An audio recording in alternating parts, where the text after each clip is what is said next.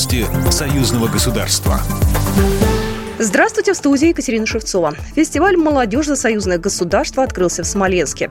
Впервые с 2019 года, с 14 по 19 сентября, проходит этот масштабный творческий и образовательный форум, организаторами которого традиционно являются Постоянный комитет союзного государства и Парламентское собрание Союза Беларуси России. Главным событием фестиваля станет конкурс исполнителей молодежной песни. Заместитель министра культуры Республики Беларусь Сергей Саракач заявил, что юбилейный форум еще крепче сплотит народы двух братских стран.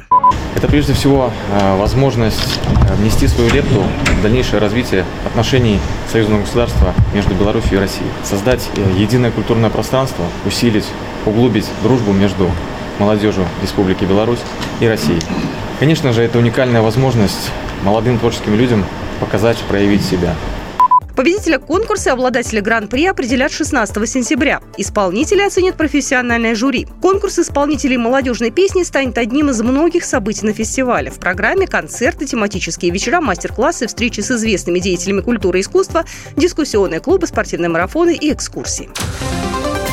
Межгосударственный российско-белорусский таможенный центр начнет работать в этом году. Об этом сообщил председатель Государственного таможенного комитета Владимир Орловский на полях 13-й международной научно-практической конференции «Устойчивость цепи поставок, инноваций в логистике и таможне», передает Белта. Беларусь и Россия приступили к реализации союзной программы в направлении налогового и таможенного взаимодействия, а также подготовили несколько десятков нормативных актов, основные из которых уже подписаны, сказал Владимир Орловский. Руководитель Федеральной таможенной службы России Владимир Булаев Славин подчеркнул, что работа этого центра будет способствовать объединению усилий двух стран, скажется на взаимоотношении двух таможенных администраций с бизнесом, а также на ускорении всех таможенных процедур. Расширенное заседание комиссии спортсменов Национального олимпийского комитета Беларуси и Олимпийского комитета России открылось сегодня на большой спортивной арене Лужники в Москве, сообщает Белта.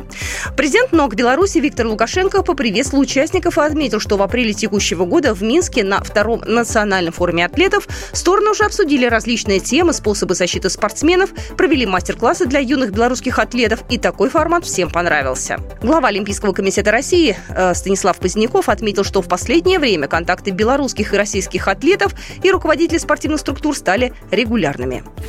Программа произведена по заказу телерадиовещательной организации Союзного государства. По вопросу размещения рекламы на телеканале «Белрос» звоните по телефону в России 495 637 65 22. В Беларуси плюс 375 44 759 37 76.